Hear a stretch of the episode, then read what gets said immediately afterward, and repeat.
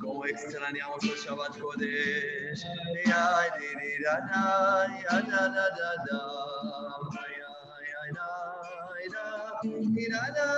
ay.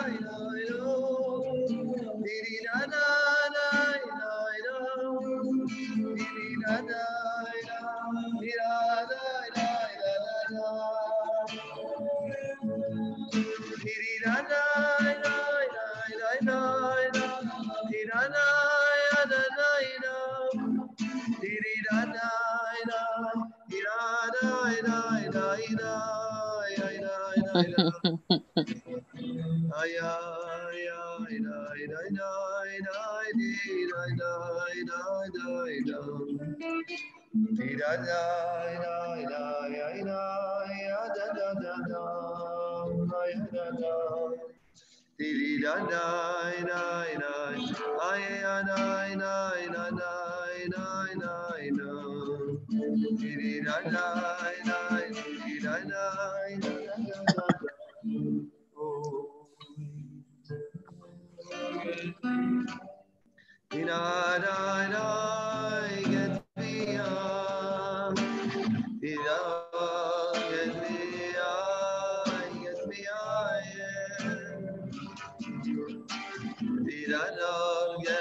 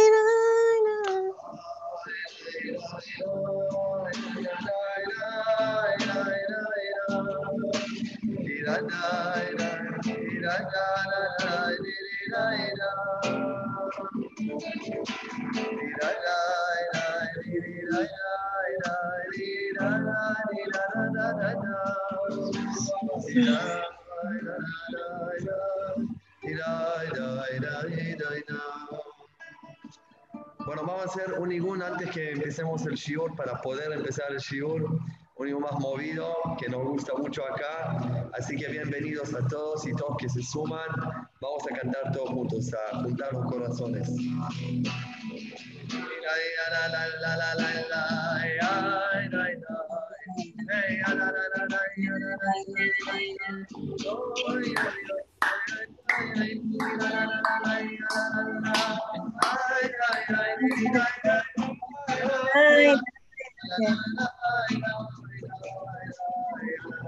I did it, I did it, I did it, I died, I died, I died.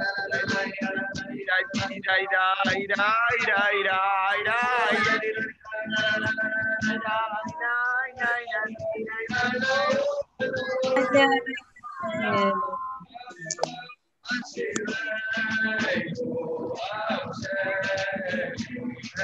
you.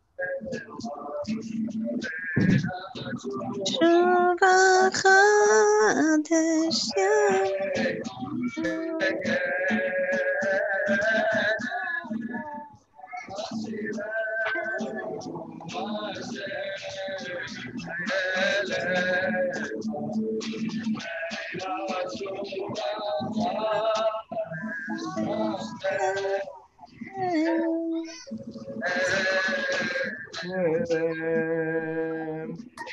did it, I did it, I did it, I died.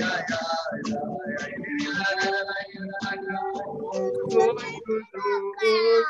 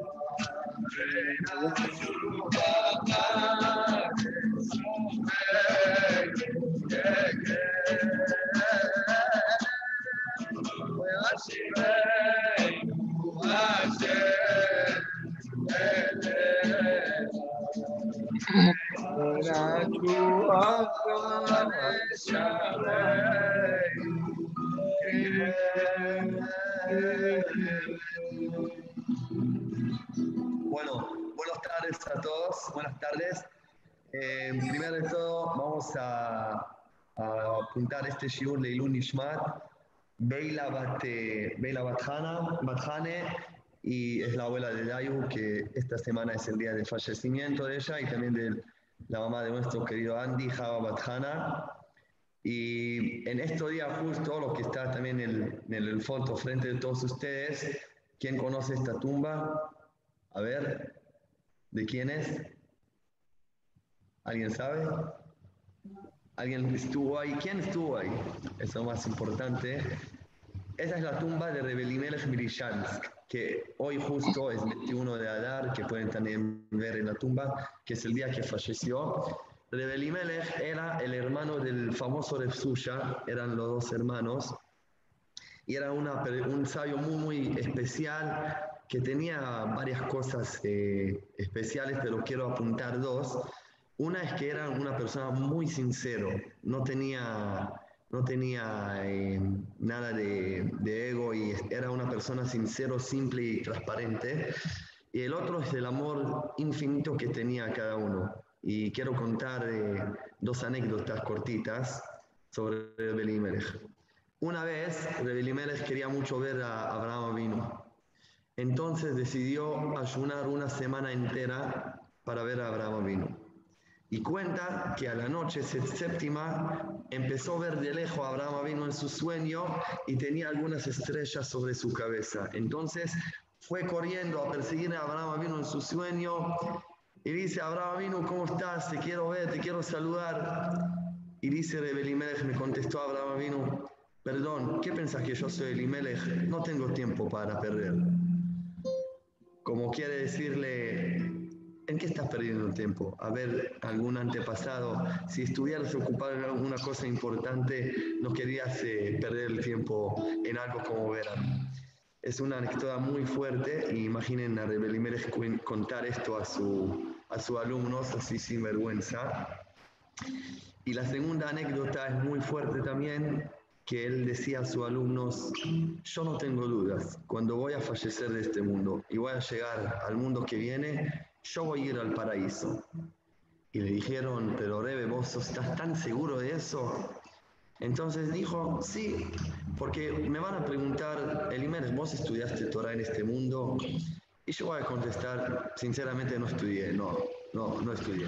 Bueno, tefilá hiciste, ¿cómo puedo decir que sí? Nunca hice una tefilá con cabana, no.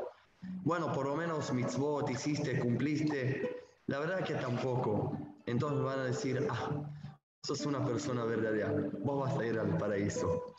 Y eso para mí es uno de los dos puntos muy fuertes de Rebelimelech ser sinceros, saber quién somos de verdad, qué nos falta, qué no nos falta y estar ocupados de cosas importantes de verdad. Si tenemos estas esas dos cosas en la vida, ya podemos ganar cualquier virus, ¿verdad? Y también la famosa tefila del Aderabe. Ojalá, ¿sí? Que Dios, dice nos ayuda, que veamos solamente las cosas buenas del prójimo y no las cosas que le falta. Que siempre tengamos un buen ojo y ver todas las eh, fortalezas que tiene uno y no las debilidades. Esa era la tefila diaria de Benimej Milishansky. Entonces con eso podemos sí empezar y ya eh, contagiarnos de una forma o manera con esas dos cosas. Eh, el shiur que ya vamos a estudiar juntos, para yo el título que leí es El Rey David y la Corona. Y simplemente quiero que estudiemos juntos una historia que está en la Biblia, en el libro Shmuel. Shmuel era uno de los profetas y es uno de los 24 libros que hay en la Biblia que vale la pena conocer esa historia, eh, entender qué tenemos que ver con esto y también qué podemos llevar de ahí para nosotros, para hoy más actualmente. Eh, antes de eso quiero hacer una introducción cortita. Vieron que estamos de verdad en una, eh, en una pandem pandemia mundial de la corona. Es una pandemia y hay que tomarla así de todas maneras, de todas formas. Y no es la primera vez que en el mundo tiene pandemias, conocemos las pandemias muy famosas que la más famosa es la pandemia negra que desapareció el 70% de Europa en el ciclo 14 y después también en, en el último ciclo en, en, la España, en la pandemia española. Y, y la verdad que en esa pandemia se murieron millones de personas. En, la, en el ciclo 14, en la pandemia negra, se murieron, los minimalistas dicen que se murieron solamente 75 millones de personas durante cinco años. Eh, y me hizo pensar mucho, también leer un poco, y la verdad que la, el, el, los, los, médicos de esa época no tenían la menor idea qué pasa y cómo, y cómo frenar esta, este virus y esta enfermedad. Y las explicaciones que dieron todos eran bastante espirituales. La, los, católicos, los, católicos, dijeron que es por los pecados del ser humano y eso significa que estamos eh, eh, haciendo enojando a Hashem, a Dios y por eso nos castiga. Algunas dijeron que son las movidas de la mapa de las estrellas, impacta al mundo, etc. Y la verdad es que gracias al, a la ciencia y la salud, estamos hoy en día no con 20 millones eh, de personas moridas y fácilmente, fácilmente podría ser así. Porque hoy, hoy, la ciencia sabe decir exactamente de dónde vino el virus, cuál es el recepte, recepto ciencia de él, eh, cómo se contagia y cómo, se, cómo es, a qué edad. Y gracias a esto sabemos cuidarnos mucho. De verdad, solo por eso hay que agradecer mucho a Hashem, porque podría ser un virus totalmente similar a los que ya atacaron al mundo. Pero lo que quiero llevar de ahí es que para mí se convirtió un poco la pregunta ¿por qué vino este virus? más a la pregunta ¿para qué?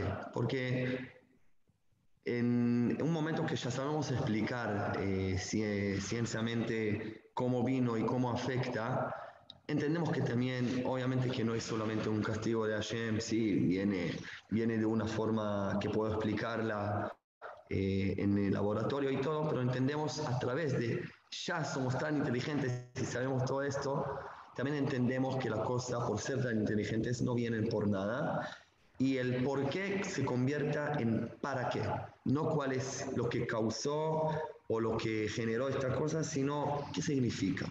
¿Qué significa para nosotros? Intento también en este estudio llevar eh, algo para allá y entender que no estamos buscando la causa, sino estamos buscando significados. Por ser tan inteligentes, tan modernos, saber cómo funcionan las cosas, entendemos que cómo funciona la cosa tiene también algo inexplicable, que es más allá de la explicación, y esto es algo que nos gustaría saber. Bueno, capítulo 24, en el Sefer Shmuel, eh, Ryan también va a poner acá en la pantalla el capítulo en castellano, el que quiere repasar, no es obligatorio, pero acá puse los principales eh, versículos del capítulo, igual yo voy contando la historia así.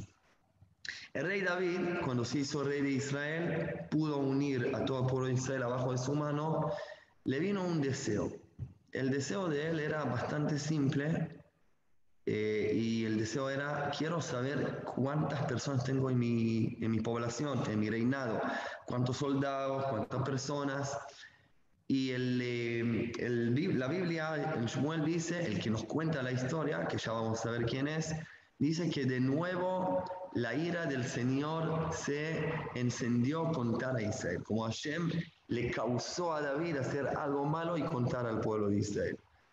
Eh, ese está en versículo 1 y ya entendemos que es algo que se genera de afuera, no sabemos por qué, pero llama la atención, ¿por qué Hashem le causó esto a David? ¿Por qué como lo, generó, cómo se dice en castellano, lo eh, causó esto que David eh, quiere contar a Israel? Eso nos llama la atención.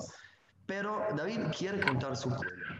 Entonces, llama a Joab, a Joab, que es el jefe del ejército de él, en versículo 2 y dice, mira, anda a contar por favor a todo pueblo.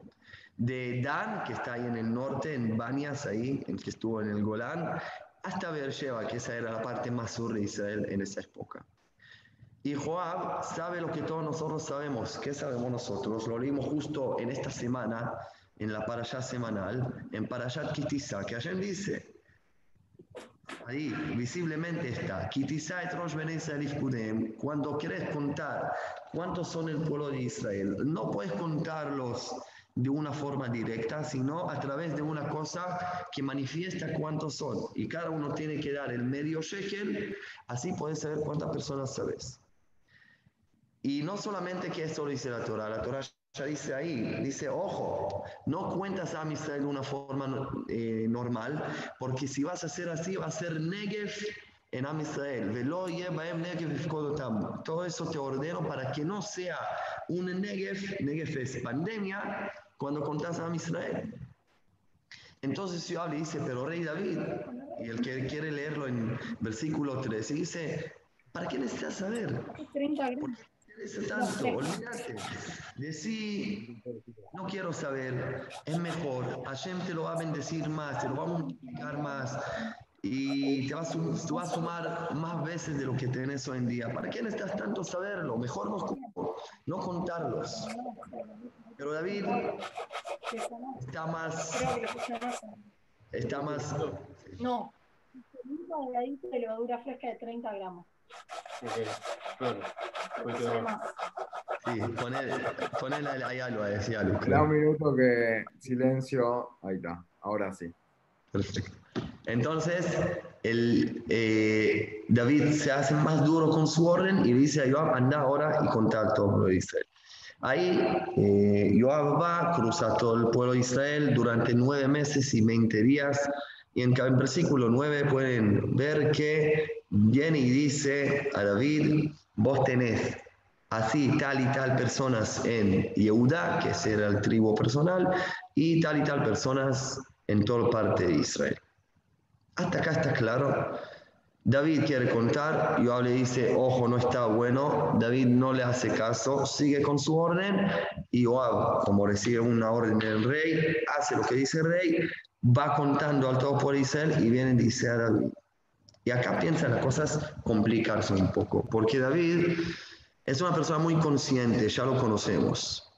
Y en este momento ya se da cuenta, antes que viene a Shem y le dice o manda la el profeta, se da cuenta que hizo la cosa mal. En el versículo 10 dice, después que David contó al pueblo, él empezó como, su corazón ya empezó a mandarle mensajes, ¿cómo hiciste esto? ¿Cómo, ¿Cómo puede ser que contaste a Israel? No sabes, está escrito en la Torah y empieza como a moverse internamente y sufrir mucho por esto. Y ya ahí, ahí directamente declara y dice, pequé, ¿sí? hice mal, tifié, como dice el Pasú en, en versículo 10, vayamos David el Adonai Hatati David dijo a Hashem, a Dios, hice es muy malo que sí hice. Y ahí te pido a Hashem ahora, por favor, perdóneme a lo que hice, al pecado que hice, que niskalti meo. Niskalti en hebreo viene de la palabra sahal, como alguien que tiene el cerebro vacío, como hizo algo sin pensar, sin, sin tener conciencia. Como dice Hashem, lo hice inconsciente por un momento, te pido que me perdones. En versículo 11, en versículo, versículo 11 Hashem ya le manda a Gad, ahora entendemos quién es el profeta que escribe también esa historia, porque Shmuel en ese momento ya no está con nosotros, falleció, entonces, a pesar que el libro se llama Shemuel, dicen los sabios en la Gemara que esta parte de Shemuel lo escribió Gad Anavi. Gad no es Dios, Gad en inglés, sino Gad es el nombre de la profeta. Bueno, entonces Hashem le dice al Gad el profeta, anda y a decir a David lo siguiente. En versículo 12, si lo tienen, no sé si lo corté o no, ah, si lo tienen, dice así, yo te doy tres opciones. Vos elegí una de las tres. Como dice Hashem, yo necesito em, por este pecado sí accionar de una forma dura, de una forma em, que es más mística, digamos, como no algo que está en nuestras manos, más místico en las cuentas de Hashem, y dice, te necesito, eh, necesito que eliges uno de tres. ¿Cuáles son los tres? Una es que te vas a tener en tu país siete años de hambruna, ¿sí? como en Egipto, o tres meses que vas a perder todas tus guerras frente a tus enemigos, o tres días de deber. Deber es un tipo de, pandem de, pandemia muy fuerte. El que escucha bien lo que le dice a Shema David le da tres opciones. Uno habla de años, el segundo habla de meses, tres meses, y la tercera habla de días. No hay que ser muy inteligentes, inteligentes en entender que el más corto, obviamente, es el más duro. Y el más largo es más largo de día, pero más suave. ¿Qué le conviene a un rey que sabe que hizo mal, que ahora todo el pueblo se va a afectar? ¿Qué le conviene elegir? Le conviene elegir algo que va a poder mantenerlo, que va a poder manejarlo, que va a poder enfrentar, digamos, va a, poder, va a tener tiempo a organizarse. Elegir de los siete, los siete años de hambruna. Si Egipto con Faraón pudieron, eh, pudieron eh, zafarlo, también David si se organiza, puede elegirlo. O si no este no le gusta siete años de hambruna, le van a hacer una revolución, no sé, lo van a echar de reinado. Bueno, perder tres meses de guerra está bien. Los, los, que van a morir son los soldados, bueno, duele un montón, pero por lo menos el pueblo no va a sufrir. Los, los las mujeres, los eh, niños, los viejos van a pasar la vida. ¿Qué dice David? Miren eso, y eso para mí hay que marcarlo, hay que marcarlo muy fuerte. Le dice en versículo 14, Vayomer David el Gad, Sarli Meod, me dice, me pusiste en una, en una posición imposible, estoy muy angustiado. Sarli Meod significa también que estoy en un paso muy angosto y muy angustiado, de las dos formas. ¿Por qué? ¿Qué me dejas elegir? Del, entre el peor, del peor, del peor. ¿Cómo puedo elegir? Es como me estás poniendo en una posición Imposible. Pero igual te voy a decir qué elijo y cuál es mi motivo de elegir lo que estoy eligiendo. Y le dice así, ni pelana beada donai kirabim rachamav, uviad adam alepola.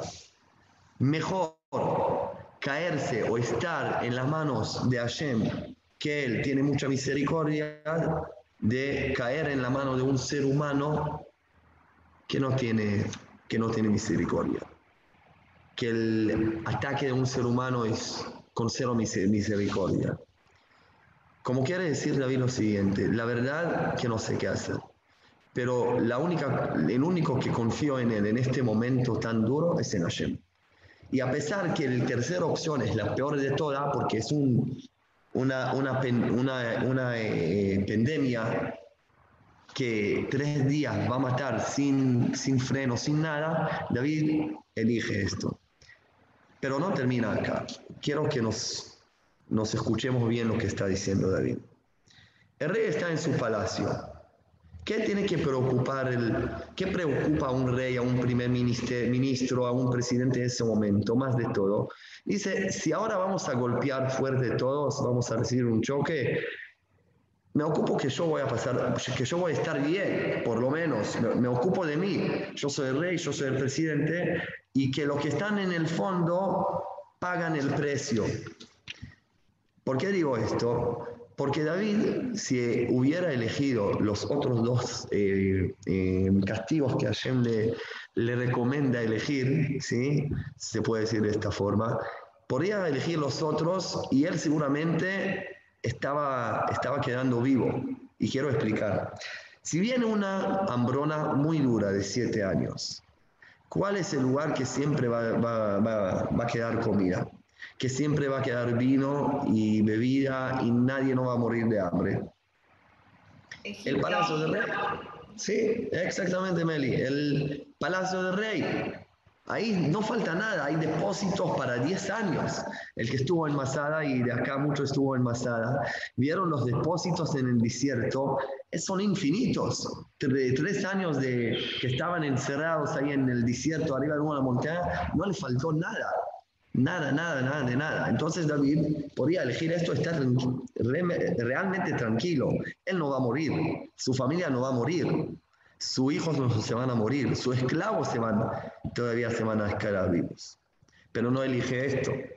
Y si hubiera elegido la segunda opción, ¿sí? Del perder en las guerras, el rey, el rey, no está en la guerra, ¿sí? El, cualquier país que pierde guerras el rey es muy difícil que se muera, que lleguen hasta él, que conquisten, que van a conquistar el palacio del rey y matarlo. En la mayoría de las guerras no pasó. Lo que pasó es que se murieron muchos soldados, a veces perdieron una parte del país, del territorio del país, pero el rey no se murió. Entonces a David le conviene todavía elegir esto, sino la brona. Pero David, ¿qué elige? Elige el pandemia, que el pandemia no tiene límites, no, no reconoce pobres, ricos, sanos, eh, médicos, niños, hombres, adultos, personas famosas, personas simples.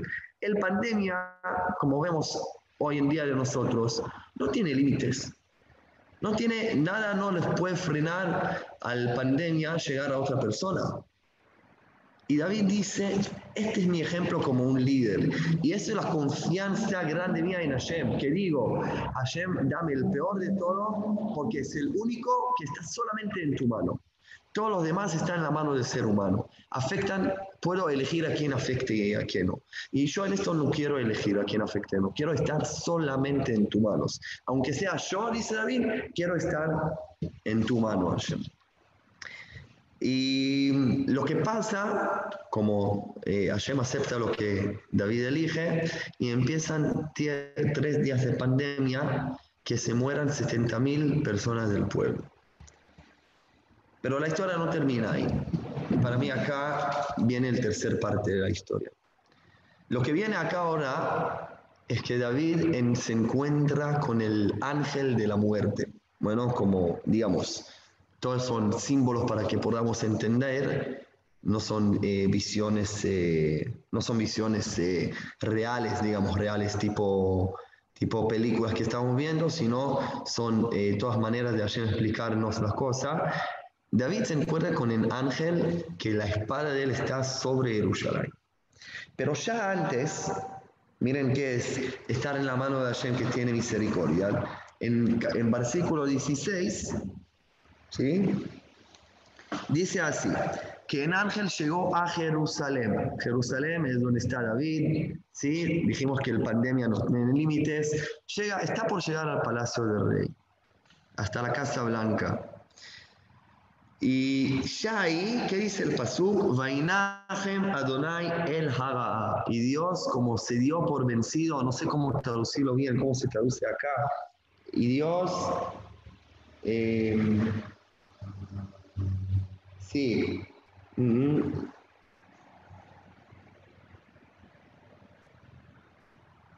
Desistió, desistió, sí. Desistió ya del decreto que mandó y dice al ángel, para, tu mano. ¿Qué quiere decir? Digan, digan. Bueno, entonces ya ahí dice, frena tu mano, no sigas. Como Hashem dice, ya no puedo más, ya no puedo más. El castigo para mí es demasiado, dice Hashem. Frena tu mano. Es como le saca, como cuando estamos manejando y de repente nos, eh, nos marca una policía frena o este, este eh, dibujo que nos, nos vas a frenar. Como Hashem nos sacó al ángel, frena, llegaste hasta Jerusalén. Jerusalén no, basta hasta acá. Y justo está parado, el ángel está parado en Goren Arabna el Jebús. Este lugar, ya le voy a spoilar y decir que este es el lugar que al día de mañana se va a construir el primer templo. Como el ángel llegó hasta ahí, hasta este lugar, y ahí Hashem dice frena, hasta acá no puedes tocar. Y en versículo 17, David se encuentra con el ángel, y léenlo por favor, y le dijo David, cuando vio el ángel que está matando al pueblo, y le dice, Tati, yo soy el que pecó, Betty, yo soy el que hizo mal, vele me azú, estas ovejas, ¿qué quieres de ellos? a mi pueblo que es mis ovejas, yo soy el pastor de mis ovejas. ¿Qué quieres de ellos? ¿Por qué te metes con ellos? No hicieron nada. El que falló soy yo. Tehina yadha bi ubebetabi. Por favor, manda todo tu enojo, tu castigo a mí y a mi familia y a mi casa de mis padres. Y quiero explicar acá algo fundamental, muy importante, porque no sé si seguramente a cada uno de ustedes se llamó la atención, ¿por qué el castigo de Hashem es tan fuerte por contar al pueblo? ¿Qué pasó? ¿Qué pasó? ¿Qué tiene de mal? No está bien, entendemos. ¿Qué tiene de mal? ¿Por qué es tan duro? Y acá quiero explicar algo muy importante. Cuando yo estoy contando algo, lo que estoy mostrando es que es mío y quiero saber cuánto tengo. ¿Cuántos tengo yo? Bueno, si yo ahora eh, gané mucha plata en mi negocio, lo que me pongo a poner es contar la plata que me quedó en fin del día en el negocio y lo que siento es ah, cuánto tengo. Yo soy dueño de mucha plata o una persona que tiene muchas propiedades y va contando sus propiedades y dice, ah, ¿cuántas propiedades tengo? Yo soy una persona con mucho poder, con mucho, muy capaz, con muchas cosas que puedo hacer.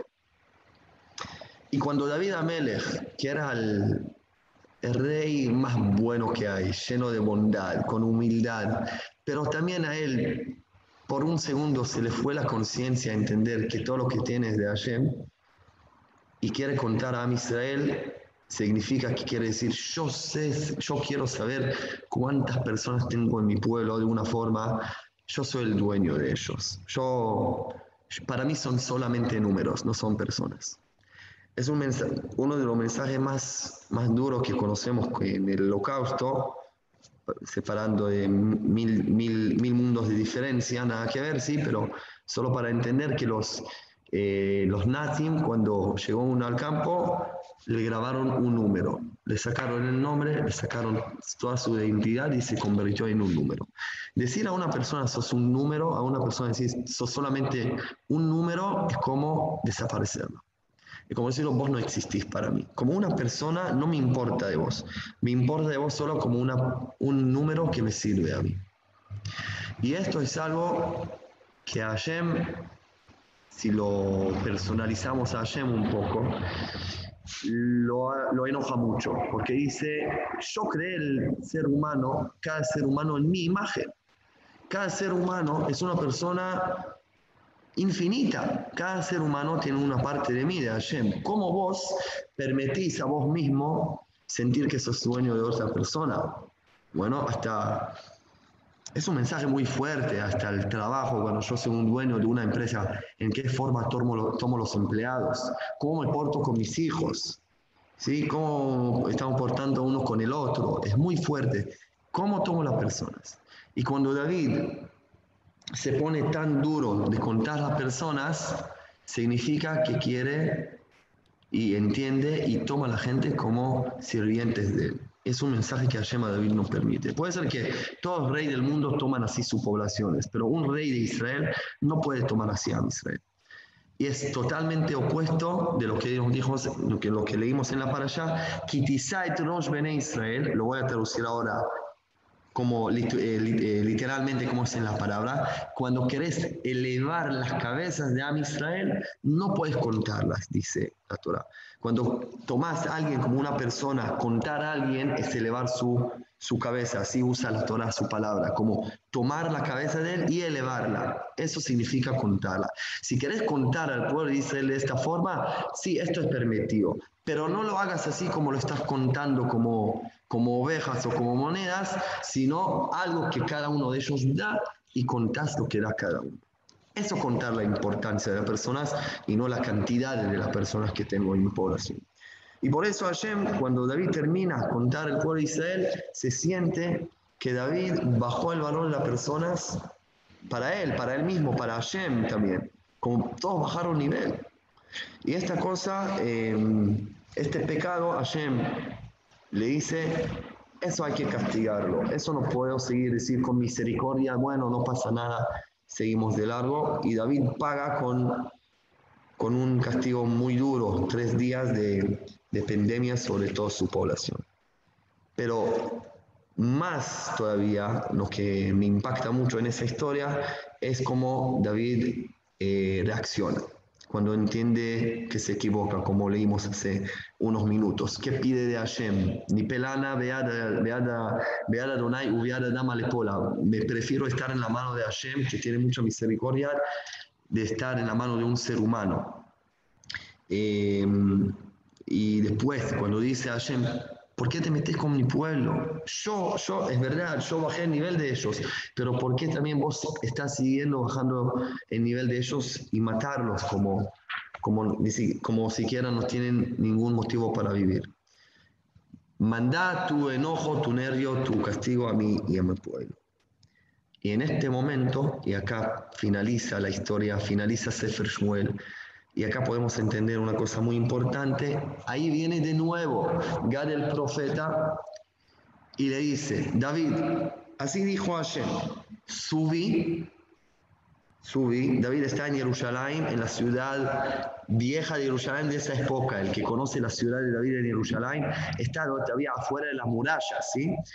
Toman en cuenta, no hay Bet Midrash en esta época en Jerusalén, ni está en nuestro mano el Bet Midrash.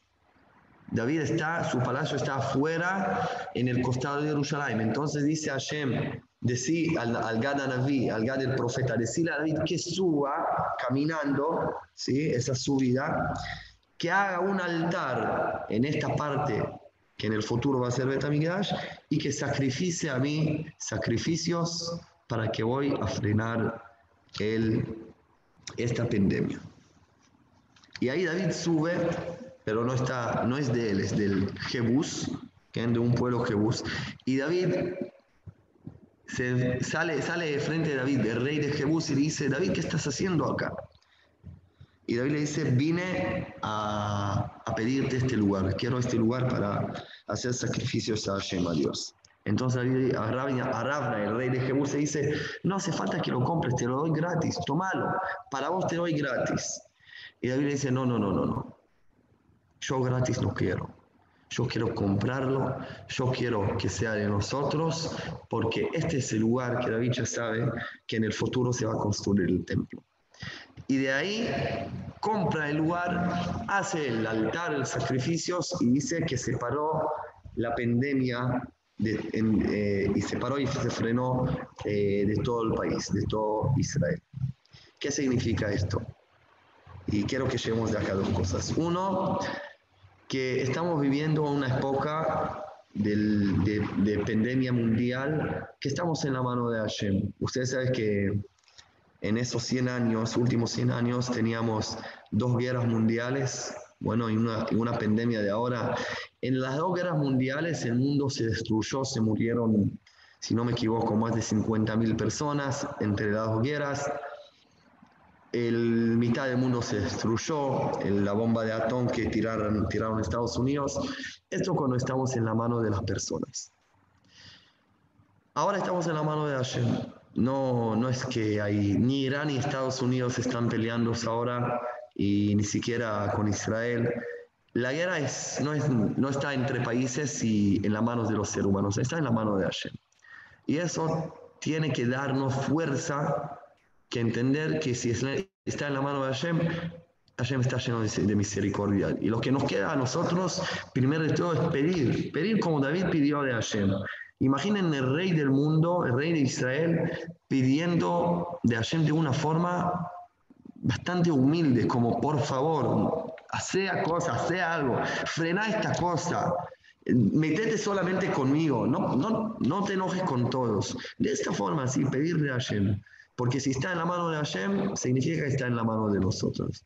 Esta para mí es una de las primeras enseñanzas que nos dio David, cómo enfrentar con la pandemia, con la pandemia de la época de él y cómo tenemos que enfrentar nosotros con la, con la pandemia de la, de la época de nosotros. Pedirle a Hashem de verdad, juntarse, eh, llorando, de verdad, porque, porque no es un chiste, pero está en la mano de Hashem.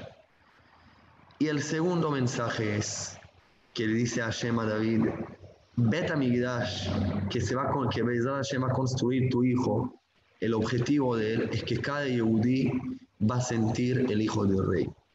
Y esto va a ser de verdad la grande eh, corrección, se dice, como regla a tu pecado, porque tu pecado era que bajaste el nivel de las personas, bajaste la importancia de las personas.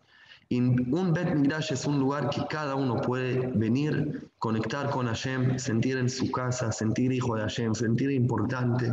En Bet Midrash no existe uno que vale más del otro, todos estamos frente de Hashem. Y eso es profundamente lo que va a corregir lo que vos hiciste, David. Y eso también automáticamente va a frenar también la pandemia. Una vez que compraste el lugar, que entendiste el mensaje, que construiste altar, que subiste sacrificios y entendiste que toda la gente de tu población son lo más, todos son número uno, ahí ya se frena y para la pandemia. Eh, así que esas dos cosas quiero que llevemos de, esta, de este estudio de David Amelech. Este es el capítulo que termina, que cierre también el libro de Shmuel. Uno que entender que cada uno de nosotros es importante y tomar uno al otro de esta forma y entender que cada Yehudi es una parte también de Hashem y cada persona en el mundo es una persona importante que tiene un, una imagen de Hashem y el segundo es saber, saber estar sinceros, saber reconocer cuando estamos haciendo algo que no está bien, saber que todo está en la mano de Hashem y pedir de todo corazón. Lejaim, lejaim.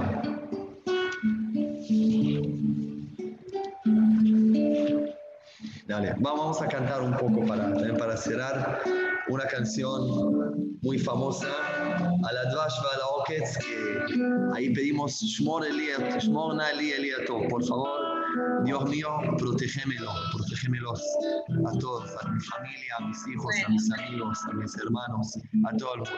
Dale.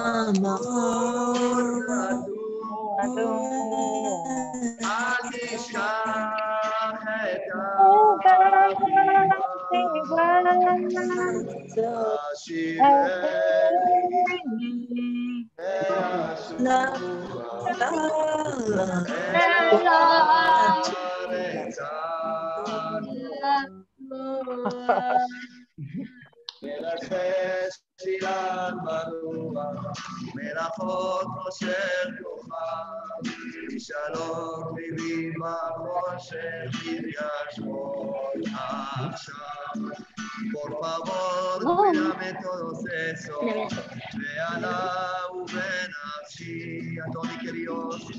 Sí, a la yo, veate. Si todos alcoholes. Alcoholes. Eh. Alcoholes. Eh.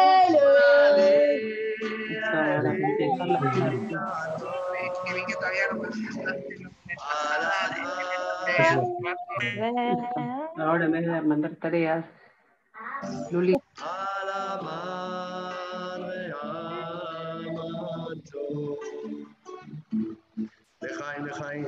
Con mucha vida a todos nosotros, a todo el mundo.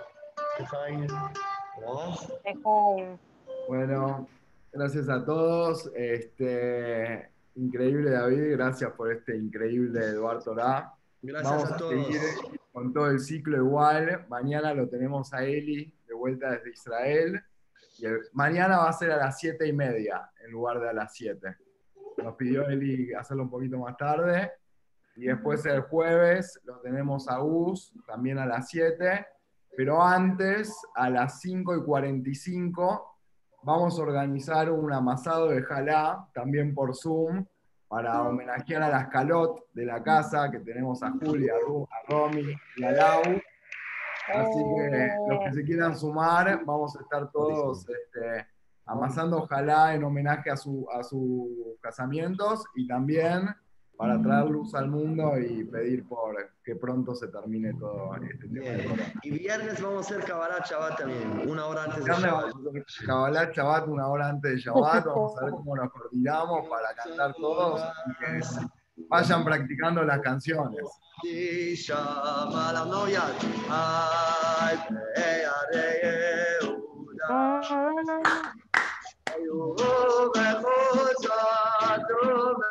Echotzon. Echotzon, Yerushalayim.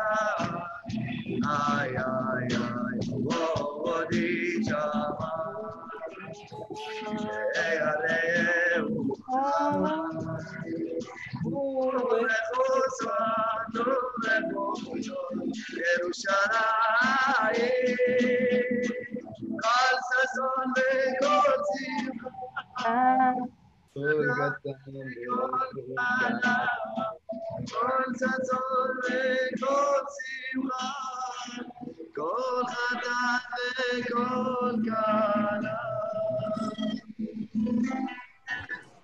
Digamos, si, si fuimos más o menos unas, unas este, 80 personas conectadas hoy, unas 90 ayer entre Zoom y YouTube.